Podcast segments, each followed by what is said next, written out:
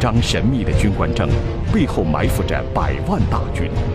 两颗震惊世界的原子弹，促使苏军挥师南下，神兵天降。关东军如何最后一战？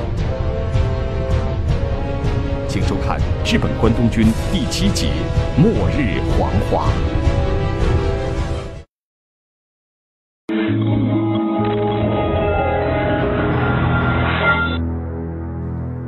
以珍珠港事件为标志，日本发动了太平洋战争。虽然在一开始日军得逞一时，但在世界反法西斯国家的联合反击下，形势很快发生了逆转。一九四二年，由英美苏中等二十六个国家在华盛顿签署了联合国宣言。世界反法西斯联盟的建立，让三个法西斯轴心国的日子开始难过起来。一九四三年，苏联相继取得欧洲战场的两次胜利。此后，第二次世界大战出现重大转折。一九四四年六月，英美军队成功在诺曼底登陆，加快了德国法西斯灭亡的脚步。从一九四五年初开始，苏美英军队相继攻入德国本土，轴心国的大哥德国危在旦夕，而日本这位小弟又会是什么样的命运呢？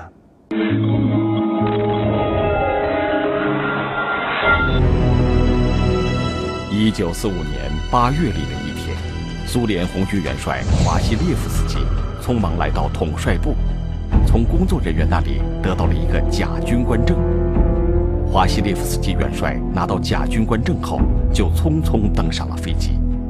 令人不解的是，苏联最高统帅部在欧战结束后，突然连续签发了数张这样的假军官证。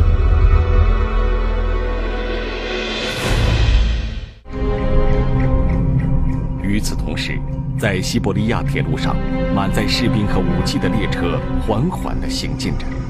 这些苏联士兵刚刚经历了四年的卫国战争，打败了德国侵略者，还没来得及回家看一眼，就又被秘密调往遥远的战场。他们此行的目的地是哪里？他们又将遭遇到怎样的对手？没有人知道。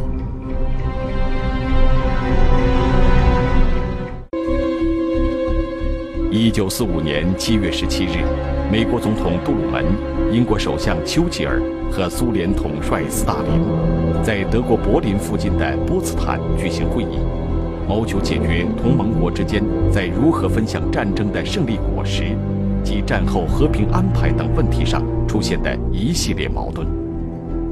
没有想到，在对日作战问题上，苏联与英美两国产生了分歧。英国与美国认为。在当前形势下，应该坚持与中国联合作战，消灭日本法西斯；而苏联则表示，他们和日本有一九四一年四月签订的日苏中立条约在先，不便马上宣战。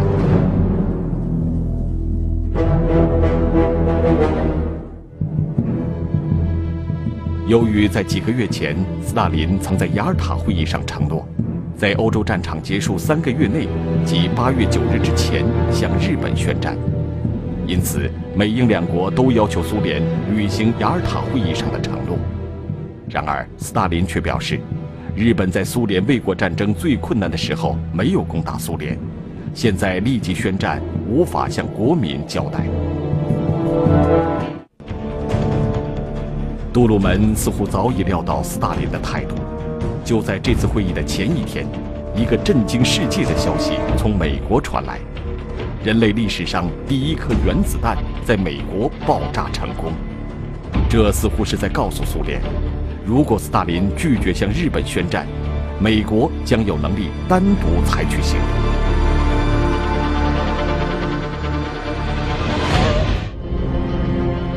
最后，在征得中国同意。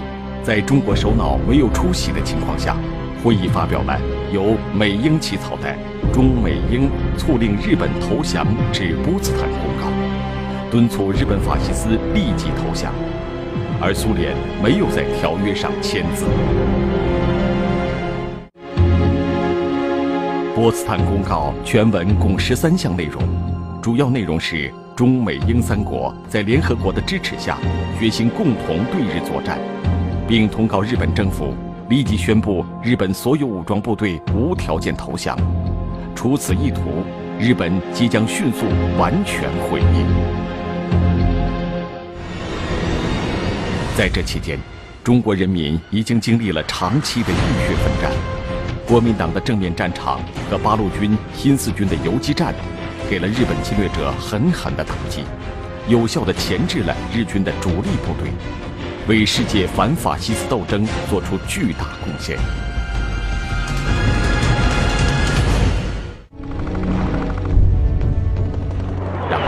盘踞在中国东北的日本关东军气焰依然十分嚣张。根据雅尔塔约定，负责消灭中国北方日军的苏联，在军事上也迟迟没有任何动静。而根据雅尔塔会议协定，苏军如果没有在八月九日之前对日本宣战，就等于放弃对日作战。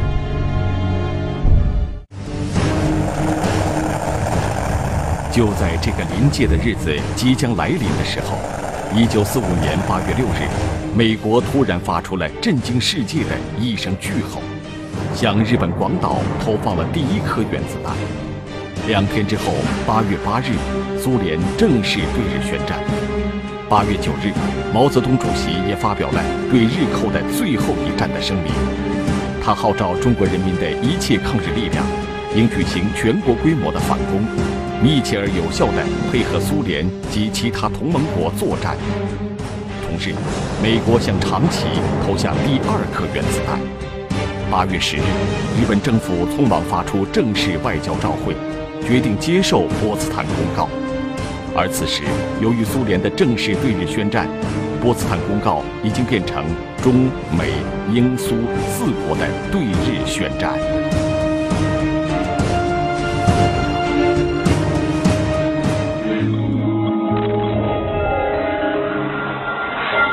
一九四五年八月八日下午五时，按照约定时间，前苏联外长莫洛托夫准时准点接见了日本驻苏联大使佐藤。没有太多的外交辞令，莫洛托夫向佐藤宣读了苏联对日本的宣战书。这时，东京时间已经是半夜十一点三十分了。佐藤拿起电话，想立刻通知日本本土军部，却发现大使馆的电话线已被破坏。三十分钟后。也就是八月九号零时，苏军向日本驻中国东北的关东军发动了全线进攻，而此时日本国内竟然毫不知情，盘踞在中国东北的关东军也正在酣睡中。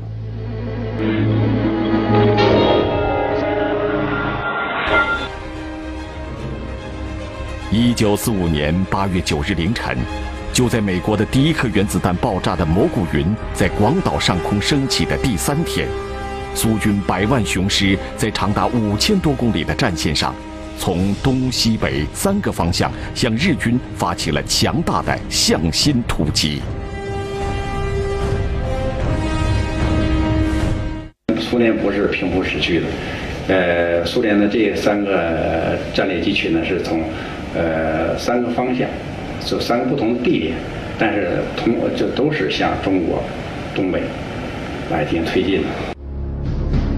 日本关东军毕竟是日军的一支老牌劲旅，斯大林在进攻关东军的作战部署上做了非常慎重的考虑，他几乎把苏联优秀的高级将领都派到了远东。七月三十日，苏军最高统帅部发出命令，任命华西列夫斯基为远东苏军总司令。为模糊战役的规格和意图，苏军最高统帅部给各方面军的司令员签发了假名，并颁发了军衔较低的军官证。苏联元帅华西列夫斯基换名为卡西涅夫将军，作为最高统帅的代表，协调三个方面军和海军的行动。当时苏联在准备对日作战的时候呢，他是悄悄准备的。他不希望日本知道这些，也让日本迷惑日本，使日本认为苏军还在欧洲战场，还在还主要在战内。其实，斯大林并不是不想对日开战。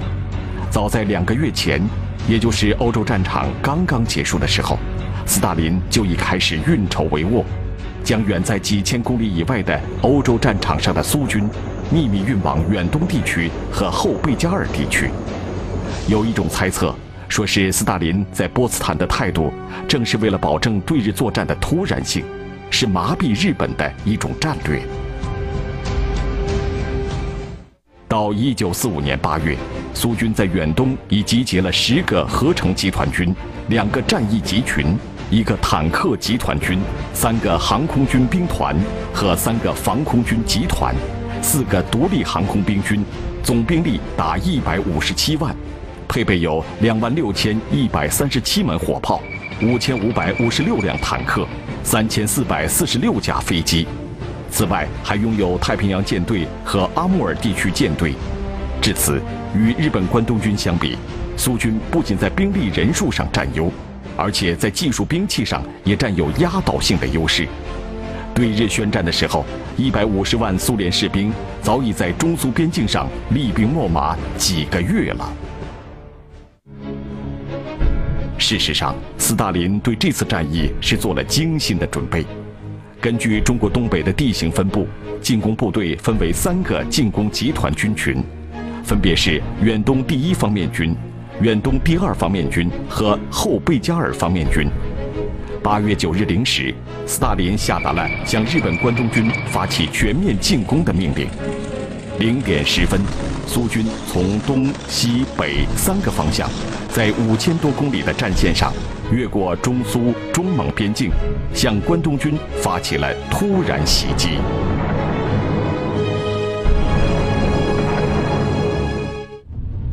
而此时，大多数的日本关东军士兵还在睡梦之中，没有丝毫戒备。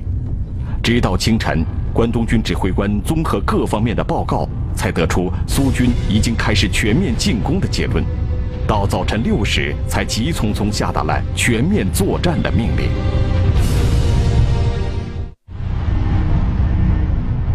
一九四五年八月九日凌晨，远东第一方面军从东面及苏联滨海地区向哈尔滨、吉林发动进攻，但是大凡日本关东军不设防地区，都是原始森林和沼泽地。苏军士兵在环境极其恶劣的情况下艰难行进，进入日本关东军的筑垒地域。日本关东军一直认为苏军主力远在欧洲，没想到苏军主力犹如神兵天降，关东军防御体系还没有准备就绪，只得在筑垒地区仓促抵抗，战役的主动权一开始就被苏军掌握。而关东军在被动迎战情况下，则是靠武士道的狂热精神进行战斗，给苏军造成了意想不到的伤亡。但是在激战中，日本关东军也第一次尝到了苏军卡秋莎火箭炮的滋味。五天之后，关东军筑垒防御地域就被突破。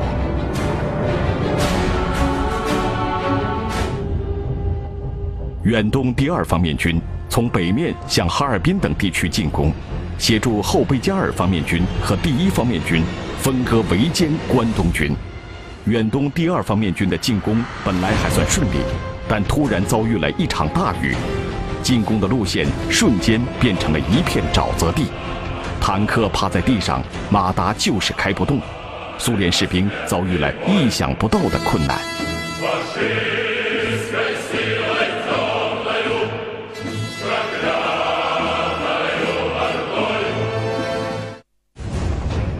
八月十四日，远东第二方面军占领饶河，按计划消灭了附近抵抗的日军，随后向佳木斯发动进攻。苏联海军在运送步兵和技术装备的同时，随时与地面部队保持联系，随时提供炮火支援。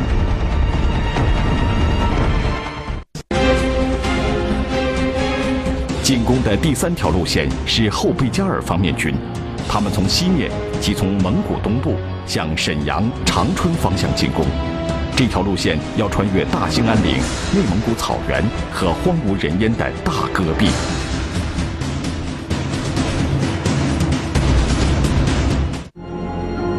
大兴安岭上几乎没有路，山中唯一的路让给了坦克。在完全没有路的地方，大炮和装备只能用人扛。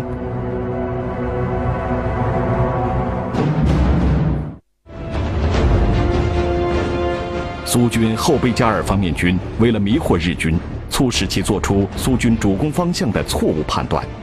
方面军司令命第三十六集团军向海拉尔方向实施辅助性进攻。司令官叫呃马林诺夫斯基，他代表的这个领导的这个方面军呢，是从蒙古进来，越过大兴安岭，然后进入中国的腹地，就是平原地区，东北的平原地区。当关东军总司令山田乙三得到苏军进攻海拉尔的情报时，他狞笑了，因为关东军在这个方向早已构筑了号称坚不可摧的东方马奇诺防线，这一针对苏联进攻的防御攻势将要大显威风。然而，还没等山田乙三笑出声来，即在苏联发起进攻的第三天。苏联部队宛如神兵天降，突然在其他方向出现在日本关东军面前。山田乙三感觉犹如一记重锤砸在自己头上，因为前任们苦心经营了十几年的、号称进可做桥头堡、退可做马奇诺防线的军事要塞，竟然像一堆废物一样，被火眼金睛的苏军悄然绕了过去。日军搞的这些个所谓马其顿防线呢，苏军也都是非常了解的，因为他也有自己的情报部门。另外，我们中国的抗日联军，我们中国的地下党，呃，这个共产党也提供了很非常准确的情报。苏军来得如此之快，简直像一场平地而起的旋风。睡梦中的日本关东军只有仓促应战，拼死抵抗。两军激战开始。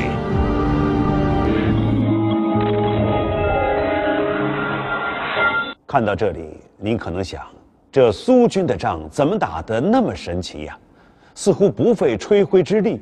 其实，早在苏联对日宣战前，一九四五年七月下旬到八月初，中国共产党领导下的东北抗联就在苏军的总指挥下，组成了抗联散将小部队，空降到达东北敌占区。他们采取打前枪的办法，引诱关东军暴露火力，然后把情报报告给苏军。为此，东北抗联牺牲了很多人。苏军进攻后，抗联的英雄们一部分人为苏军进攻部队提供指示路线和攻击目标，一部分人担任向导，还有一部分人袭击和扰乱敌人，就地发动起义等等，配合苏军的正面进攻。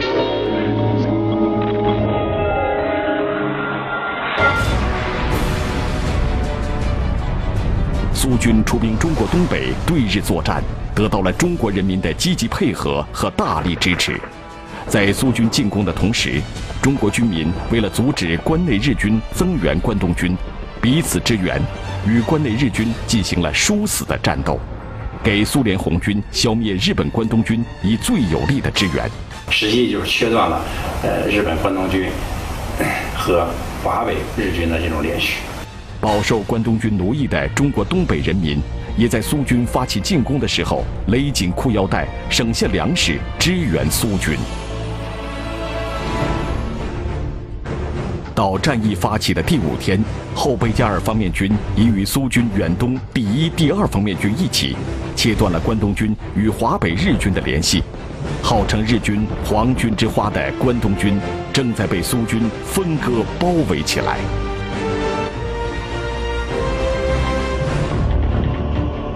战役第六天，即一九四五年八月十五日，苏军正在行军的路上，得知一条消息：日本天皇已经下令无条件投降。然而，关东军以没有接到停战命令为由，继续作战。到战役第七天，日本关东军已被苏联的天降神兵分割包围，走入穷途末路。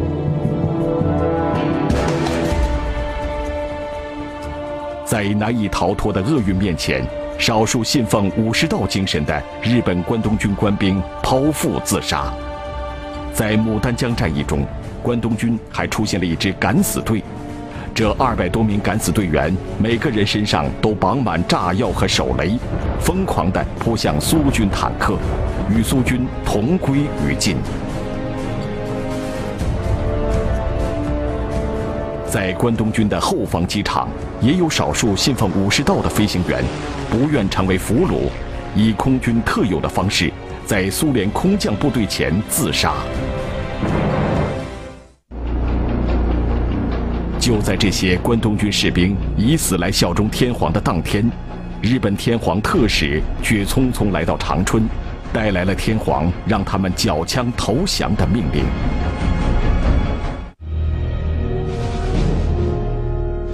战役第八天，即八月十七日，日本关东军最后一位司令官山田乙三大将，致电远东苏军总司令华西列夫斯基元帅。正式要求停战并交出武器，同时向关东军发布了停战命令。日本关东军总司令山田乙三大将向苏军代表交出了指挥刀，在投降书上签了字。此次战役，日本关东军损失约六十七点七万人，其中八点三万人被击毙，五十九点四万人投降，骄横一时的日本关东军全军覆没。